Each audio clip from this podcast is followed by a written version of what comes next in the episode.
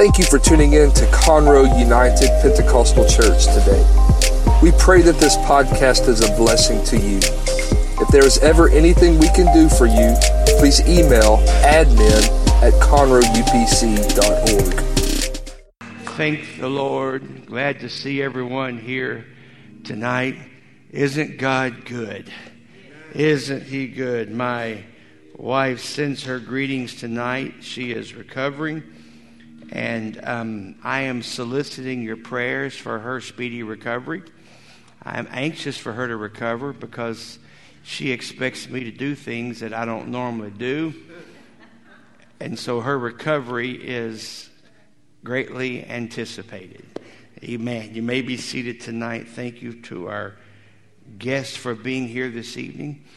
This is one of those Wednesday nights when maybe our guests should turn around and shake hands with the member and thank the member for being here because it's just one of those nights. But I want to talk to you from my heart here for a few moments. Amen. Uh, first off, I am still in awe of what transpired here on Sunday morning with that missionary couple. I'm still at awe with that, and that we were just absolutely, uh, I was astounded by the process of his calling, and then how that every step that he seemed to take, things were already in place, and that I think what put the icing on the cake for me was when he was told there's a list of names already made up of people who are ready for the Holy Ghost. Brother, would you help me? There's some sort of a roar coming back at me. And um, so when he said there's a list of names that is ready, already for him uh, to work with, it's like God's been taking a list, making a list, and making plans for what had to happen when he got there. I was absolutely in awe. Amen. I want to I want to talk to you tonight. If you remember, just in the news last week, America stood and held its breath as a young 18 year old black man by the name of Brandt Jean began to express himself in a courtroom directly to the young lady who had accidentally taken the life of his brother, Broden. He looked at Amber Guyger, the police officer whom went into the wrong apartment at night, thinking it was hers, probably intoxicated, and she mistakenly thought there was an intruder there, and she took the life of this man. And in court last week, she was sentenced to 10 years in prison. And in that moment of character references, etc., when family is given an opportunity to say something, young Brandt was sitting there in the witness chair, and he began to say things like, I'm not going to try in any way to explain to Amber what she has taken away from us because I think she understands what she's taken away from us. But what I want to do is I want to tell her that I am not angry at her. I am not mad at her. And I want her to know that here, right now, that I forgive her. Then he went on to say, I think that the best thing I could tell her today would simply be to find and get Jesus Christ into your life. And then he turned to the judge and said, I don't know if this is possible, but would it be possible if I could just hug her? And you heard not just a courtroom gasp, but everyone in America that observed this, we gasped and we held our breath. The judge didn't answer, so he turns again to the judge, and this time with a very imploring sound in his voice, he uses that word, please. And it was in a raised voice, like, please, may I hug her? And the judge said, yes. He steps down, and we watched as he left the stand and walked across the courtroom. And then we saw that newly convicted lady rush across the courtroom and a black man and a white lady, of whom had many reasons to hate each other, embraced in that courtroom, and you saw them talking. We will never know what was said between them. And as I looked at that, and then I looked at it again, probably at least half a dozen times that day, I, I looked at that. And each time I looked at it, I, I teared up. And I, I even had a good old, big old boy cry. Because I was deeply moved, deeply moved by the compassion and love that I, I saw there. And as I pondered on this, I, it dawned on me something there that is going to be the subject of my thought to you tonight.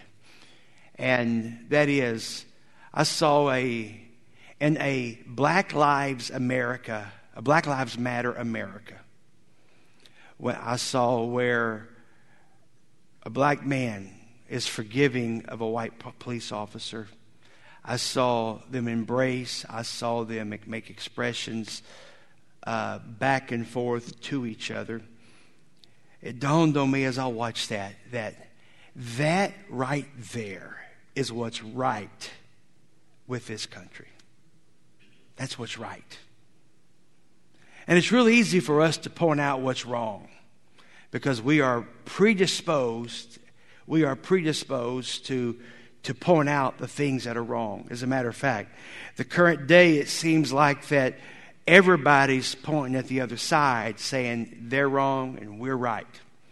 And we live in a day that's really where there's been such a preconditioning and education that we notice and we point out the wrongs of the other guys. Very early, our children learn about good guys and bad guys. And I'm amazed that when one of my little grandkids, they talk about, did they get the bad guy? Is that the bad guy? And, and I, I just amazed that even at such a young age, they begin to grasp this difference between good and bad.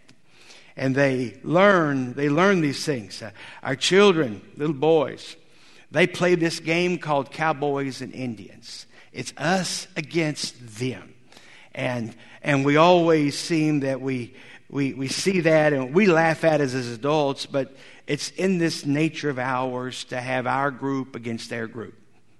Our group against their group. As a matter of fact, we see it in Christendom because seldom do you go to a church service that some crack is if you go to the Pentecostal church, they're going to joke about the Baptist. You go into the Baptist, they're going to make a joke about one of the because it's our group against their group.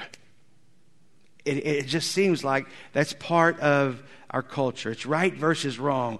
We point out and say, they are wrong. That is what's wrong. This is where they're wrong. But last week, last week, two very different people from different worlds, from different uh, training patterns, we saw them come together and embrace, and that pointed out something to me that that is what is right with the whole process.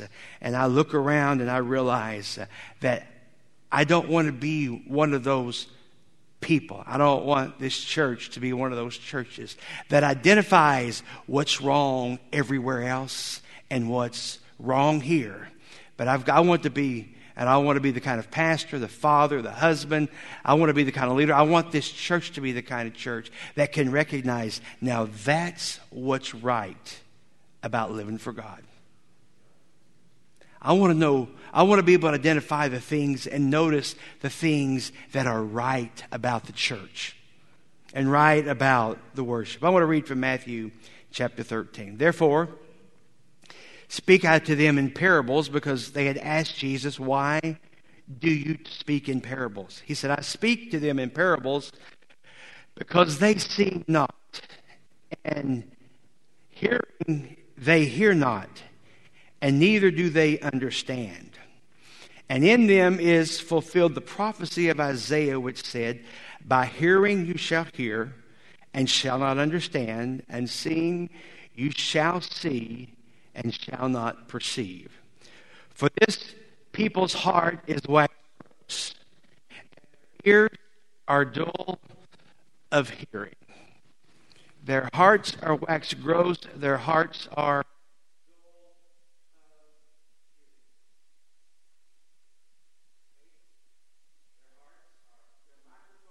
and their ears are dull of hearing. We'll get there. Amen. Amen. So, let me just read 14 again. And them is fulfilled the prophecy of Isaiah, which said, By hearing you shall hear, and you shall not understand.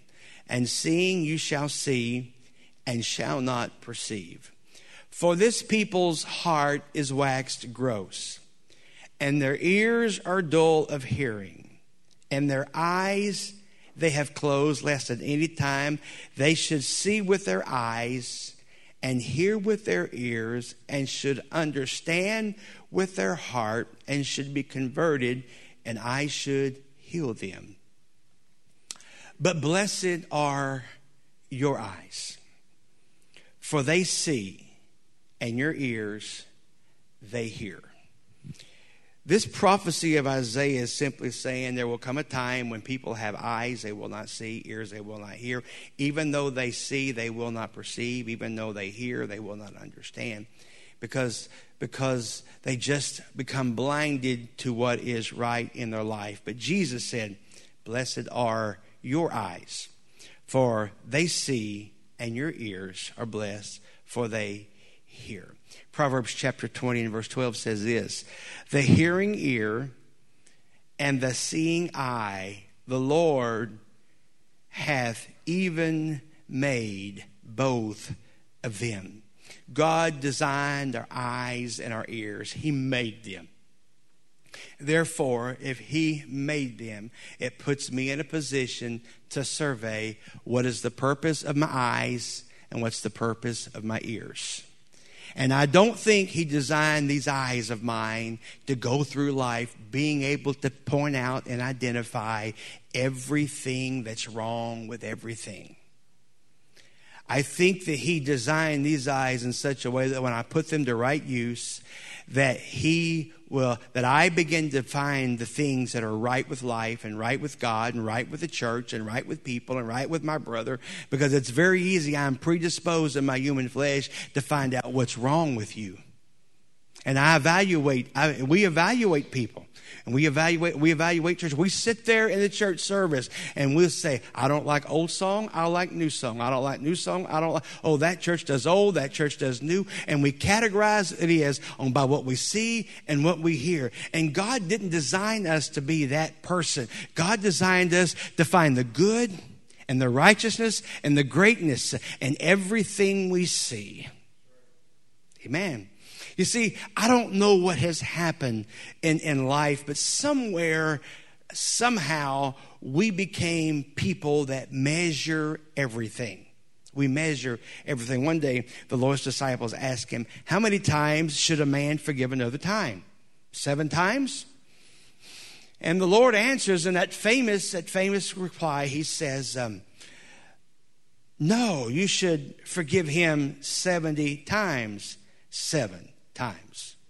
So, in our human way, we say, the people asked, Should we forgive seven times? And the Lord said, No, you don't forgive seven times, but you forgive not, He said 70 times seven, but we say 490 times. You've got to understand the number of seven is perfect. And so when, when the people ask, so we're going to measure up to the place of perfection. If we forgive them seven times, have we arrived at a place of perfection? And God says, no.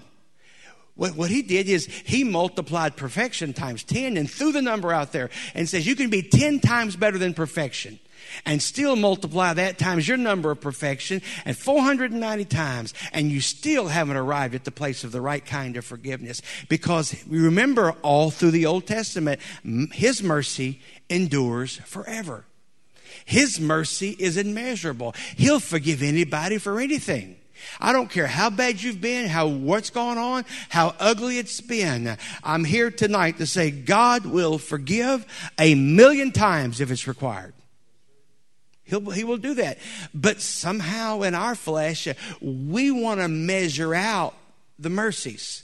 We become mercy meters. We do. We, we, we, we become meters. We, we are a meter that measures things, like your gas meter or, or things going in your water meter going in your house. As those gallons are going in there, that thing's clicking and it's measuring. And every time something happens in our life and we find ourselves having to measure or having to be patient or having to be kind, we are measuring the numbers that we've been, the times that we've been kind. We're measuring the times that we've shown mercy. We're measuring all of those times. And when it comes to mercy, what we do is we'll forgive you 490 times, but you're getting close. And at 491, you're in trouble. Because God was saying, you have this unmeasurable amount of mercy you ought to extend, but man puts his limitations on it. We place our meters on it. You've got 490 chances, but at 491, I'm getting you. I want to have eyes that see something and see things in such a way that I'm not measuring how many times I have been asked to forgive. I don't, I don't want to measure how many times I've asked to be patient. I don't want to, I don't want to measure how many times that I've been asked, I find myself in a place uh, where I have got to feel like I'm bending over backwards. Uh, you say these things. I've, I've, told you once. I've told you twice. You'll say things like, if, um, if you got me once, it was uh, your fault, but if you get me again, it's my fault. When Jesus said, if they hit you on one cheek, he said, turn the other cheek. And so, in other words, God doesn't, He expects us to be willing to take whatever it takes coming and going. But our flesh rises up, and we have this measuring device where we want to measure the mercy and we want to measure our patience and we want to measure that and we seem to be able to keep an accounting of how many times i've been asked to do this. Does anybody keep score? I, I don't know. I, am some of y'all may be this way but I, have there's been moments that suddenly something from the past 10 15 20 years ago is brought to remembrance. And you've never been there when something's held against you from all these years? You've been there so, so God, I, I, I don't, I think He has this concept though that we ought not to be able we ought not to have it in our spirit or even ingrained in our system that we remember and we measure those things when we're asked. I think that we need to realize that the more we can forgive and the more kindness that we can show and the more love we can exhibit, one day somebody walks in the church and they see a church that is forgiving and full of mercy and full of kindness and full of patience and they sit back as a visitor and their natural their natural inclination to measure and to evaluate things just like you and I have they look up and says now that's the way it's supposed to be. That's it's just like when Brandt ran across that courtroom and Amber ran across and they embraced and they had me crying. And I wasn't involved in the room, but it's in that moment that I realized that's the way we are supposed to operate in life. That is the way. Matthew chapter 5 and 27. You see, we measure and we place limitations on these things. You have heard it was said by them of old time, Thou shalt not commit adultery. So we know that adultery is a sin. Verse 28 says, But I say unto you that whosoever looketh on a woman to lust after her hath committed adultery with her already in his heart. So here is you and I understanding that adultery is sin. And, and, and God is saying, though, that may be wrong, and I, that is absolutely wrong. He says, but I'm telling you, you may never get to the point of, of committing of adultery. But if you have lust in your heart, you're just as bad as the person whom has committed the sin. So he clearly teaches us that the act of doing something is just like doing it. And we measure our sins, but God just says thinking about it is as bad as doing it. And he tells us clearly, it's all just sin. It's all just sin. We call them big lies and little lies because we measure them, but God says they're lies. And so we, we, we can justify being able to fib a little bit. Now I know you've never fibbed. You never fibbed to your husband. You've never fibbed to your, you never fibbed. There's nobody in this room who's ever fibbed, okay? I, I know that. This is for the church that didn't show up tonight, all right? But God looks at that and we say it's just a little thing and it'll be all right. But God knows the difference and He holds us accountable for the little white lie and the big one. And while we're trying to measure and design how much sin can I live live with? How much wrong can I tolerate? How wrong is wrong and how right is right? And we're trying to measure all of that. In all reality, God looks at that and says it's just the same. And we saw a young boy run across the stage of a courtroom with this, in this diverse, tumultuous moment of his life. And we can point out and say, that boy has every right to hate that lady, but he loved her. He has every right to not like her. He has every right to have not spoken to her. He has every right to have treated her rudely. In, in, our, in our human measuring meters, we can say that boy wouldn't be wrong for responding incorrectly. But in the middle of all of that, he said, I will respond correctly. How many times have you justified your own wrong response? Because I, I can justify my own wrong response. As a matter of fact, as a matter of fact, we learn it young because it's just as soon as a kid, we start, your kids do this right now. They, they'll start arguing a little bit and you tell all of y'all hush, y'all shut up, y'all be quiet, y'all quit arguing. One of them's going to be saying, well, he did this first. We teach them those tricks. And then we keep doing it all of our life. And we justify wrong responses when we're 30 years old. We justify wrong responses when we're 50 years old because we've been doing it for a lifetime. When Jesus would really like us to be able to respond in a way that would astound the world and make the world stop and say, in a moment, and the greatest hurt and pain and, and things in your life have transpired, that you be able to respond in a way that just shocks the world around you. And when that happens, people sit back and say, now, that's the way it should be. That's the way that it should be.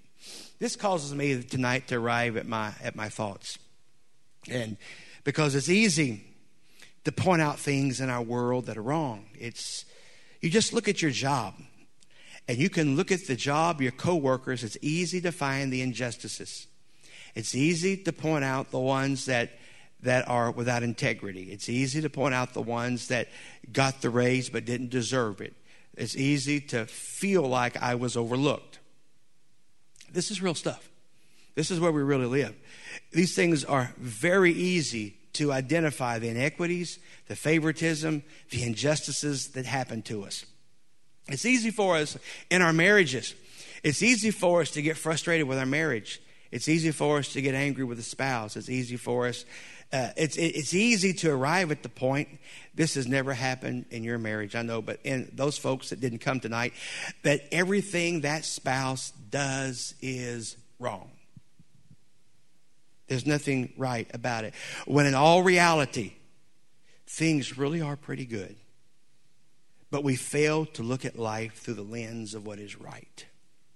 We put on a set of glasses today and they're glasses of anger or glasses of pain or glasses of offense or glasses of disappointment or glasses of stress. And we're seeing everything through those lenses. So when you get to your job and you've got the glasses of anger on you're seeing everything being filtered through this anger that you're dealing with. Or you get offense in your life and you're wearing glasses of offense. And these lenses make everything that's going on look like an injustice and look like you've been done wrong and make it looks all these things. You get home from work work, in your marriage, uh, you've got those glasses on and you're wearing them and you just, you just feel angry at that woman or at that man and you just, everything about life is being filtered through the thing that you are viewing life through in that moment.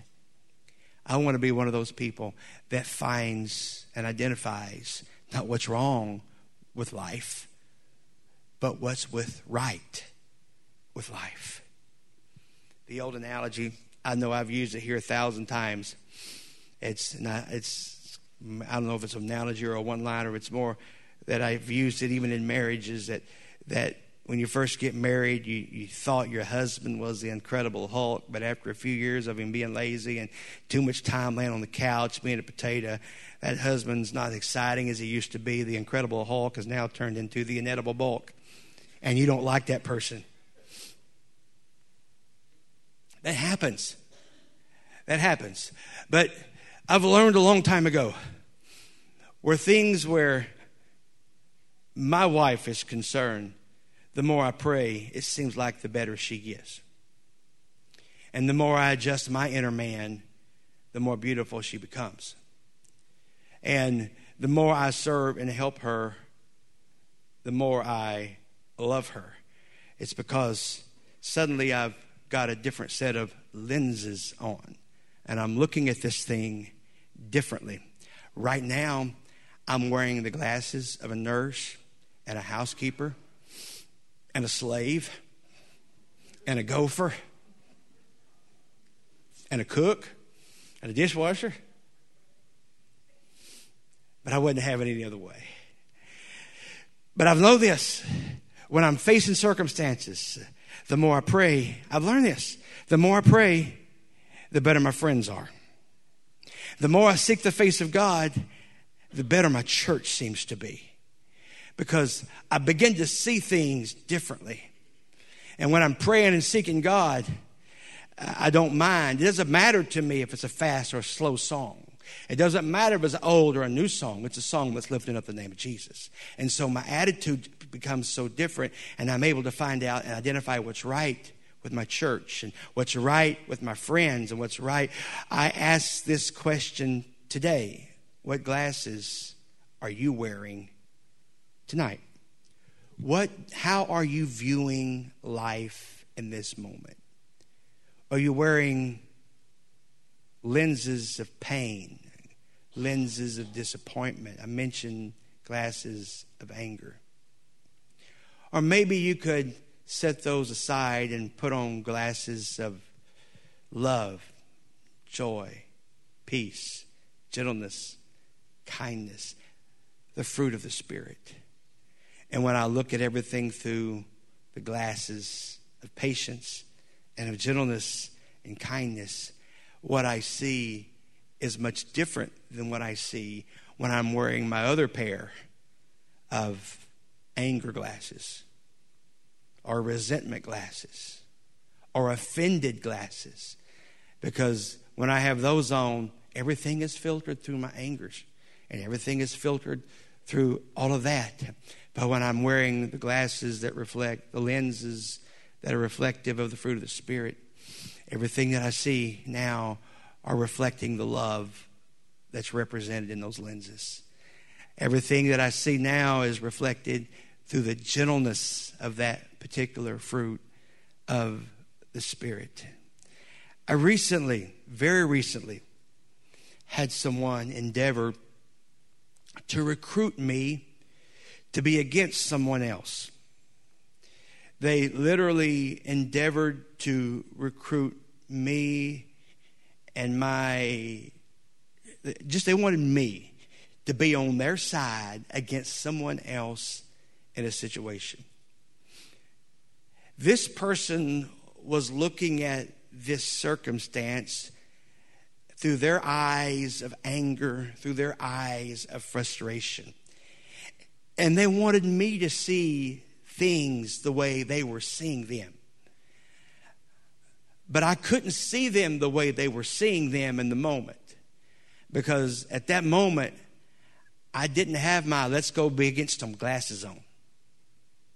I wasn't wearing I'm mad like you're mad glasses right now.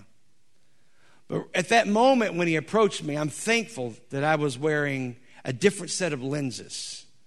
And I began to tell this person why I couldn't join in with this and how that I viewed this differently.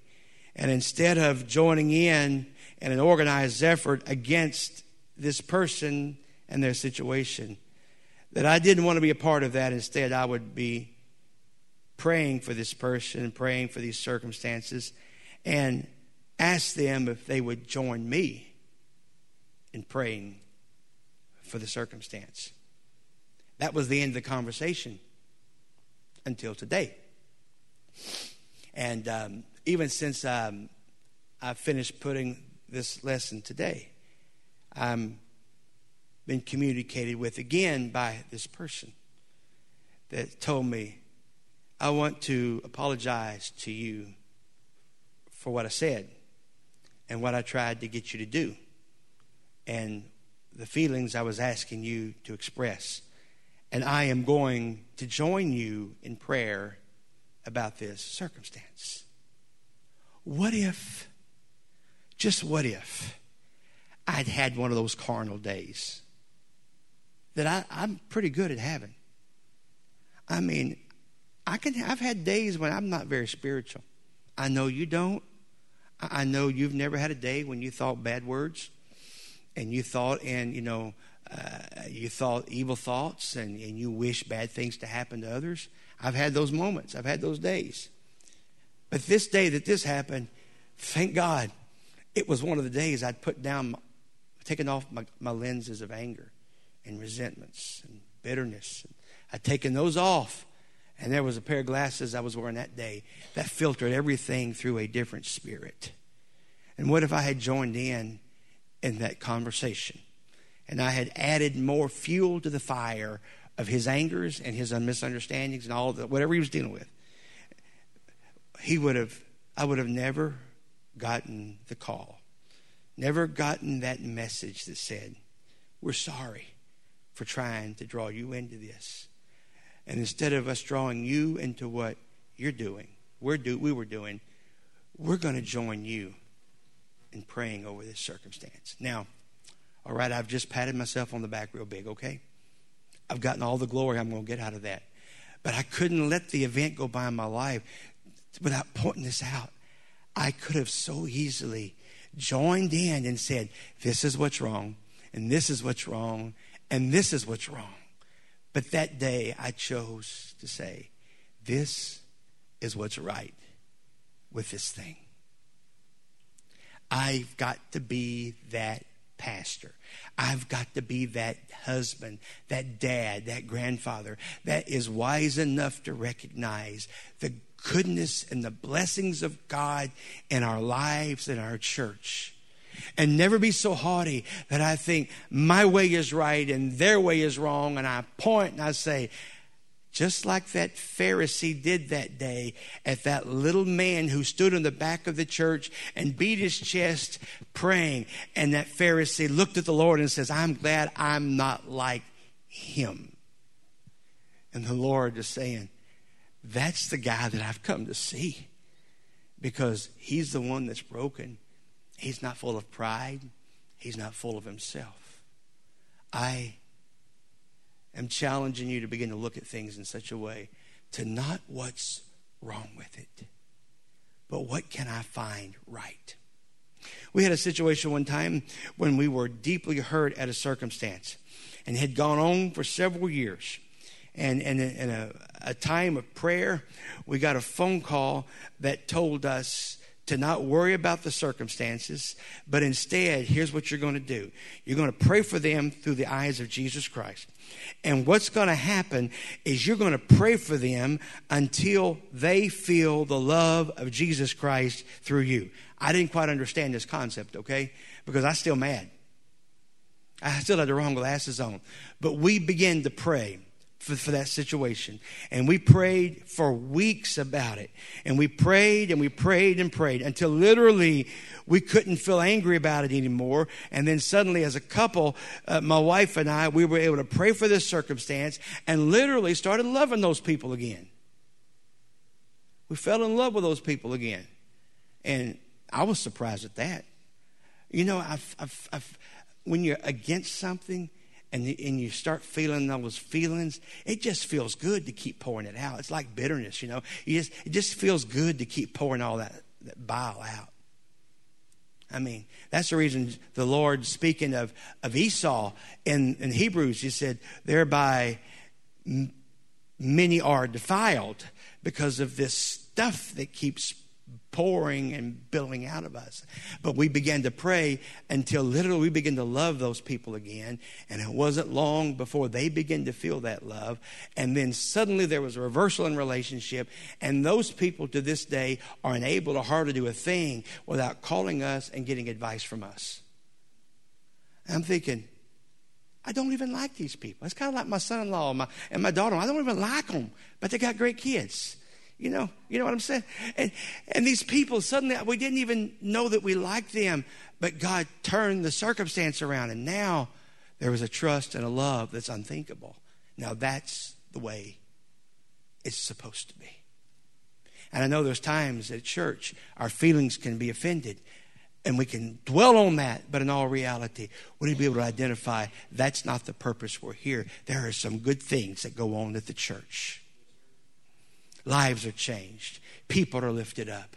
And if you ever, if you hang around the church 15 minutes, something bad is going to happen.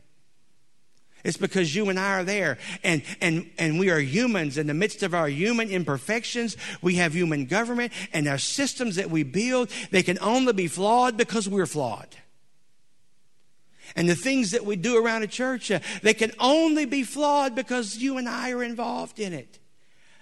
But if we focus on the systems and the things that are going on, the things that are happening, and how we're singing and how we're clapping and the music we're doing and, and the, the systems that are all running, if that's what we're focused on, we're, we're going to lose sight of it anyway because it's not about the systems and it's not about the song and it's not about who's doing this, but it's about what is this about and it's about giving glory to God, seeing somebody filled with the Holy Ghost, the water splashing in baptism, and we realize that's what this is all about. Not about all that other stuff. So I need to, I need to hurry because it's 820.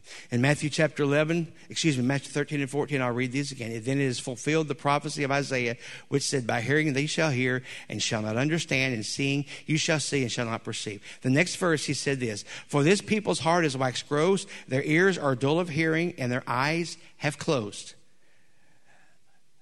One translation says the next words, But if only they would the King James says, lest at any time they should see with their eyes and hear with their ears and should understand with their heart and should be converted and I should heal them. He's saying, Oh, if only they would let themselves see what's going on. And they would let themselves hear what's really happening. Then, if that would happen, there's five things here that he lists that if they would open their eyes and see, they would see things differently. If they would listen with the ears of God, they would hear the matter differently. The third thing is this if they would see things differently and hear things differently, then they, their understanding would be different and the feelings in their heart and mind would be different. Their understanding things differently would make their heart feel different. Number four, he said that they would be converted, or if they would see things differently, hear things differently, and under things, understand things differently, they would be changed and therefore have a different response. And the fifth thing is if we see things differently, we hear them differently, we understand them differently, we allow ourselves to be changed and we respond differently, we suddenly realize that God will heal, touch, save, and fix our circumstances. And young Brandt this week was looking through a different set of glasses. He saw it differently than I saw it. He was hearing things differently than everybody else in that room. His understanding was obviously quite different. And so his response was different, and obviously he was changed. Amber was changed. The judge was changed. America was changed because one young man heard and saw this thing differently. And God somehow touched and healed his heart. And instead of hate, he offered hugs to this lady who had taken the life of her brother. Eyes that are made by God. The hearing eye and the seeing eye, Proverbs 20 and 12. The Lord hath made them, therefore I must examine the purpose of my eyes. So I want to bring this home. What eyes are you viewing your church in? What eyes are you viewing your family in? What eyes are you viewing your relationship in? What eyes have you been viewing your job in? What's wrong with these things? What's right with these things? You've got to ask yourself these questions. And so I arrive at that point is just, just to make it maybe the focal point for we could think of the same thing. I have to ask this question. What eyes are you viewing your church in? And then, are you using those what's wrong with the church eyes? Are you using those what's right with the church eyes? Because either set of eyes you choose to use, they're going to pick up. They're going to pick up on the things that you're looking for. If you're looking for what's wrong, you're going to find it. If you're looking for what's right, you're going to be amazed. You're going to be you're going to be amazed. I must move on. It was Paul writing from a Roman jail who said these words The eyes of your understanding being enlightened, that you may know what is the hope of his calling and what riches of his glory, of his inheritance in the saints. Then what is the exceeding greatness of his power to usward who believe, according to the working of his mighty power? All these things begin to happen when the eyes of your understanding become enlightened when you start looking at things with the eyes of God. You start looking at things. You look at things with the eyes that have been washed and cleansed and purged by the blood of Jesus Christ. You look at things through eyes that have been through the waters of baptism and sins have been remitted off of those eyes. And now, instead of the dirt of the world that's, that's clouding and misting over the eyes, now they're cleansed, they're washed, they're purged, and suddenly you begin to see the exceeding greatness of God. You see the wonder of God. You see the goodness of the people people that you worship with. You see the wonder of what happens in an, alt, in, a, in an altar service or in a, a, prayer service.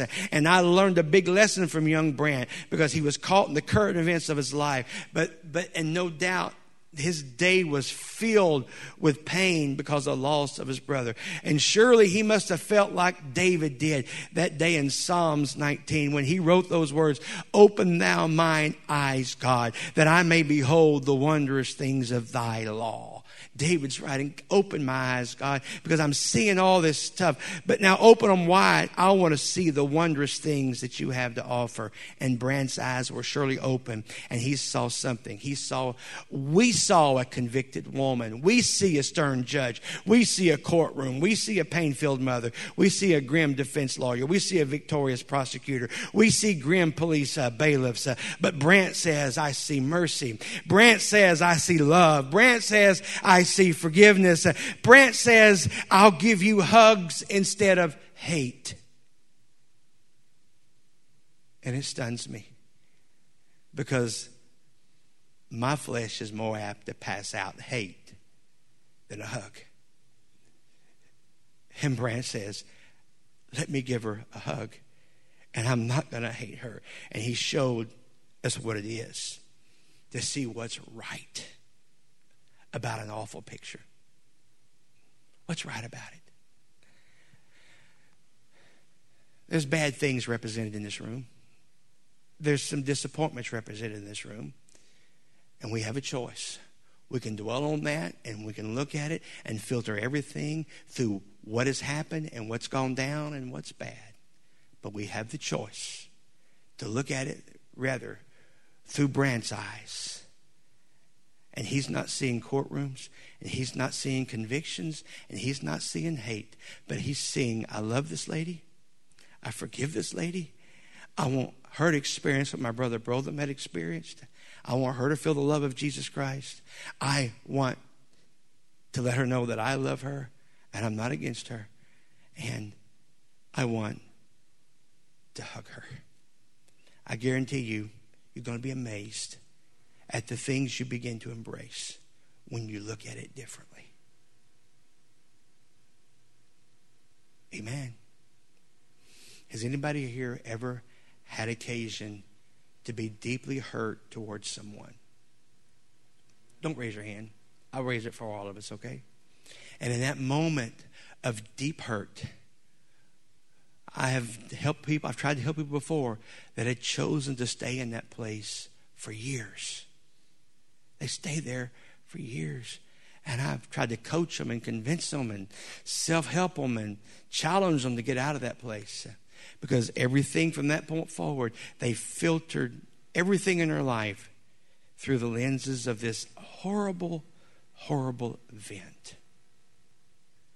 But the fact is, is all things work together for the good. And some of you have had some terrible things happen in your life. And we could stay right there and dwell on the terrible moments.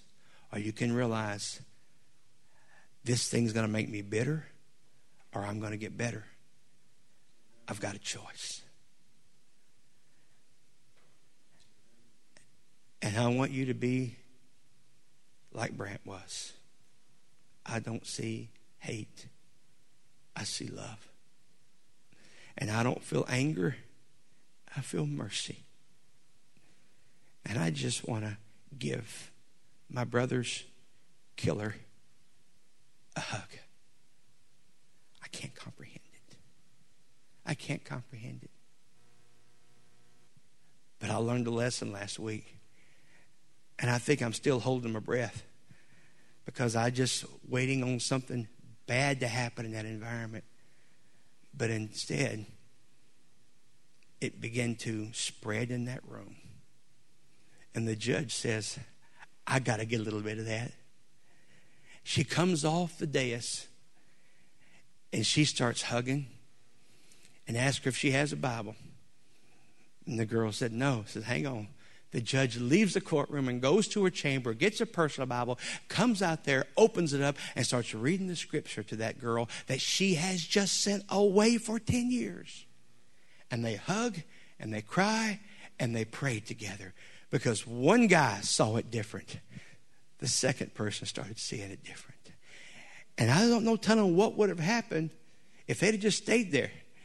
Because incredible things happen when you start looking at it differently. Would you stand with me tonight?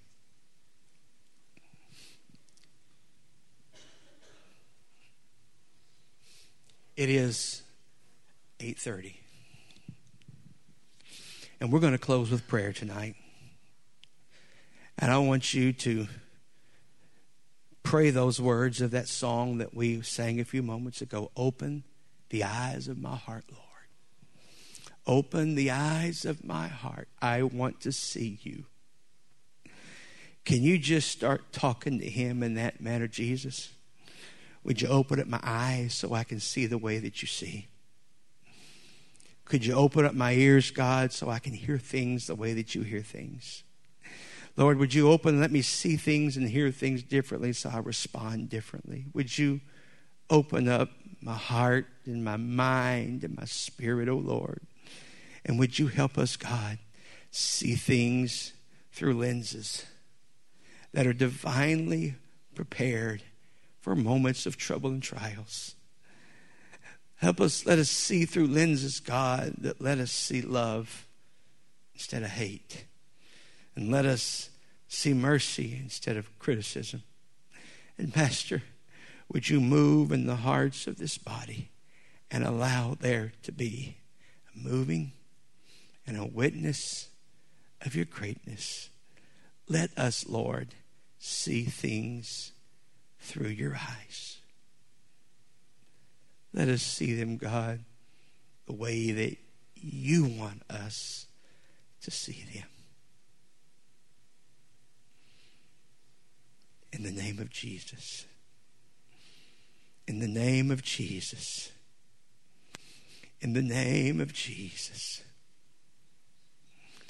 Hallelujah, hallelujah. Let's just lift our hands and love Him for a moment in dismissal now. Lord, you've been so good to us, and we love you and we worship you. And we magnify you, Lord. We worship you, Lord. And we honor you, Jesus. In the name of Jesus. In the name of Jesus. In the name of Jesus. Amen. Amen.